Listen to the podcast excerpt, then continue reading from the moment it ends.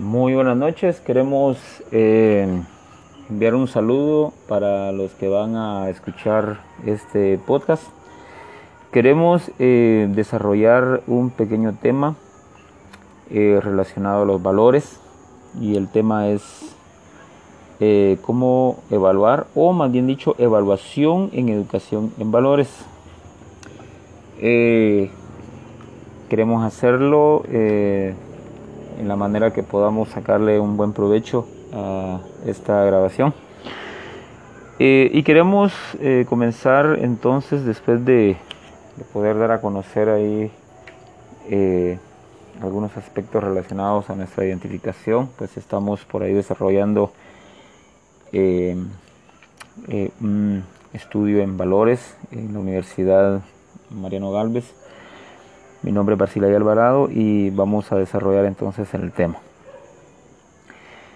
Quiero eh, partir eh, hablando sobre qué es evaluación y entendemos que es un proceso que proporciona información para hacer los ajustes necesarios en el proceso de la enseñanza.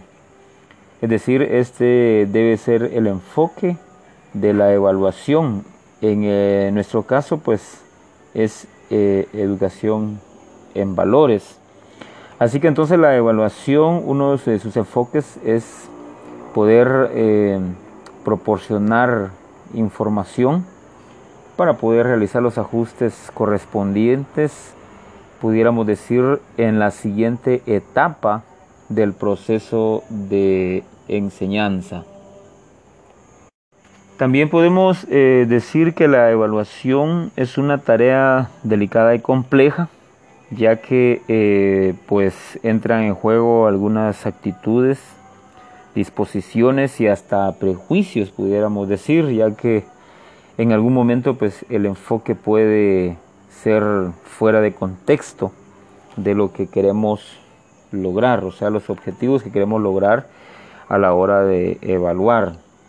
Eh, un ejemplo pudiera ser que el profesor está tratando de buscar a través de la evaluación el nivel de conocimiento del alumno y descuidar que también es una etapa en la cual se va a evaluar el profesor mismo, así como también sus contenidos.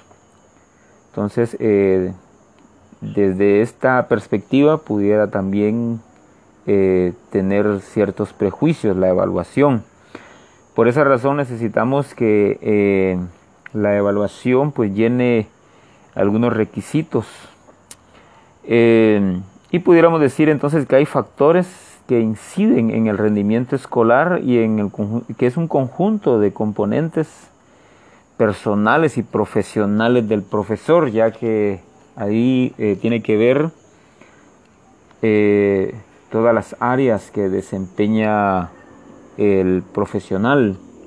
Como decíamos anteriormente, tiene que ver no solamente con el aprendizaje del alumno, sino también con la capacidad que el profesor tiene para enseñar, así como también los contenidos que está utilizando para poder desarrollar el proceso de enseñanza. Otro punto importante que tenemos que tener en cuenta en la evaluación es que la evaluación debe ser motivadora y generar actitudes de superación en el alumno, así como también un aumento progresivo de autoestima, es decir, la evaluación también debe ser un proceso en el cual eh, pueda motivar al alumno para poder eh, avanzar en el proceso de aprendizaje, no solamente eh, que pueda verlo con un enfoque en el cual va a ser medido, sino que también pueda él entender que a través de la evaluación podrá aumentar eh, no solamente el nivel de conocimiento, sino que también la, mejor forma de poder percibir los contenidos y poderlos eh, no solamente llevar al conocimiento, sino también a la, a la praxis. De esta manera, pues pudiéramos decir que la evaluación pues tiene que ver con tres componentes importantes que son los, los procesos conceptuales, procedimentales y actitudinales. El primero pues tiene que ver con eh, las áreas memorísticas y la comprensión en el alumno, es decir, tiene que ver con toda la parte conceptual que tiene que conocer el alumno. Seguidamente pues también tiene que, eh, tiene que ver con el uso de distintas acciones y estrategias para poder alcanzar metas eso tiene que ver con los aspectos procedimentales, es decir, conocimientos y el uso de las habilidades eh, que posee el alumno. Tiene que ver con el saber hacer. Y por último, pues tiene que ver con las actitudes y directamente con los valores y las normas. Eh, eso tiene que ver con el área actitudinal que también se tiene que evaluar.